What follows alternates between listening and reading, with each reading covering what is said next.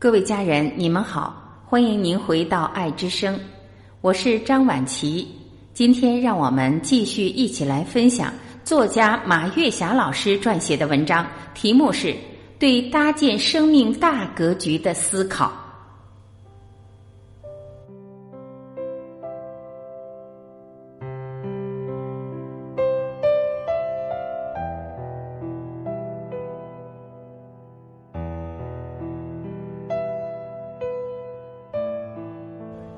用搭建来形容生命的大格局，非常的贴切。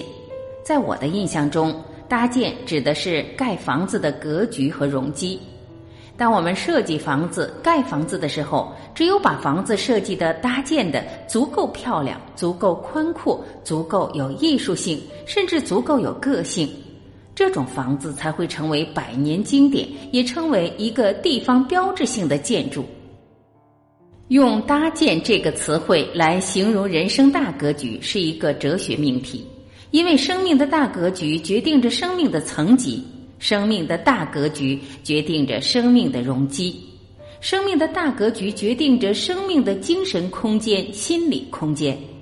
这里面包括着驾驭生活的能力、选择生活的能力、奉献生活的能力、享受生活的能力。格局不一样，展现的生命状态是不一样的。如果格局是一条小溪，风霜雨雪就可以带来很大的影响；如果格局是一片大海，狂风巨浪也影响不了海的壮观、海的辽阔。如果格局是一片小花小草，再美丽也是小风景、小情调。如果格局是巍巍的高山、辽阔的草原，无论是默默无语还是热情奔放，都是一种生命的大风景、大境界、大情怀，让我们充满着对生命的崇拜。你说什么？我们的生命还需要崇拜吗？当然需要崇拜，那是必须的。我们的生命多么神奇，我们的生命多么偶然，我们的生命多么幸运。我们的生命多么丰富！每一个生命在一定的时间段都是勇敢的冠军，每一个生命都是至高无上的，都是弥足珍贵的。这样神奇的生命，为什么不值得崇拜呢？感恩上帝的恩典，让我们有机会来到人世间做一场奇妙的旅行。上帝已经完成了他的任务，搭建怎样的生命格局，就靠我们自己了。如果我们自己不崇拜生命，如果我们自己不尊重生命，稀里糊涂度光阴，随波逐流过日子，有时候自己还伤害自己的生命，有时候还自己虐待自己的生命。也许你会说，我什么时候虐待自己的生命了？什么时候就是没有规律性的抱怨、后悔、自责、恐惧、愤怒、计较，不是虐待生命又是什么呢？这样做真是辜负了自己的生命，把自己的生命活瞎了，把自己的生命活的都不值了。终生学习，终生成长，是对生命的一种尊重。坚持不断的读好书，是提高生命层级最捷径的道路之一。若有诗书藏在心，岁月从不败美人。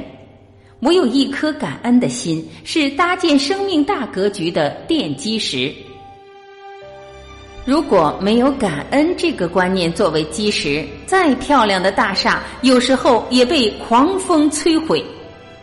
智商、情商、财商、逆境商是搭建生命大格局的脚手架。当我们有了对生命的崇拜，当我们有了对自身生命的深层次思考，才能系统的规划生命、设计生命、珍爱生命、驾驭生命，才能活成自己想活的样子，在未知的领域里重遇未知的自己。在陌生的环境中重遇陌生的自己，我们会惊讶的发现，哇，原来我比自己想象的更有能力、更有智慧、更勇敢、更担当。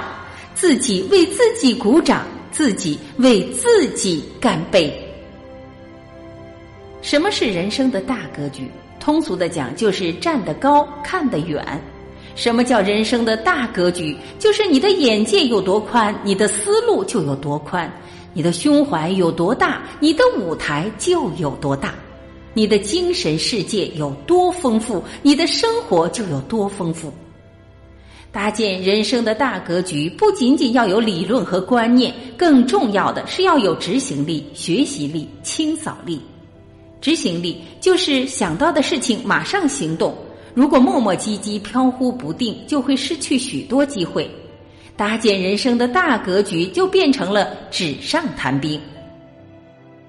当今的世界日新月异，新观念、新知识、新技能层出不穷。只有提高自己的学习力，才能和这个世界同步。提高我的清扫力，它包括两个方面：一个是精神上的，一个是物质上的。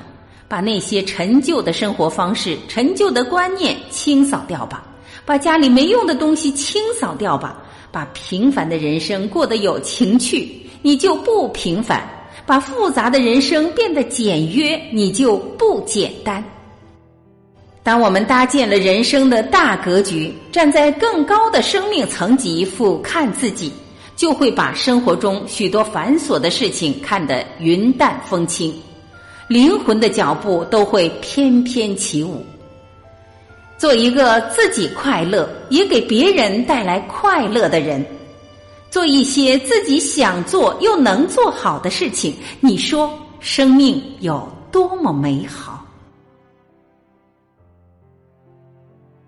好了，各位家人，以上就是我们一起分享的马月霞老师关于人生大格局的思考。您从中有什么新的启发和收获吗？您喜欢这篇文章吗？如果喜欢，还是请您点赞，并把它分享到您的朋友圈，让更多的人听到。让我们一起传播爱，好吗？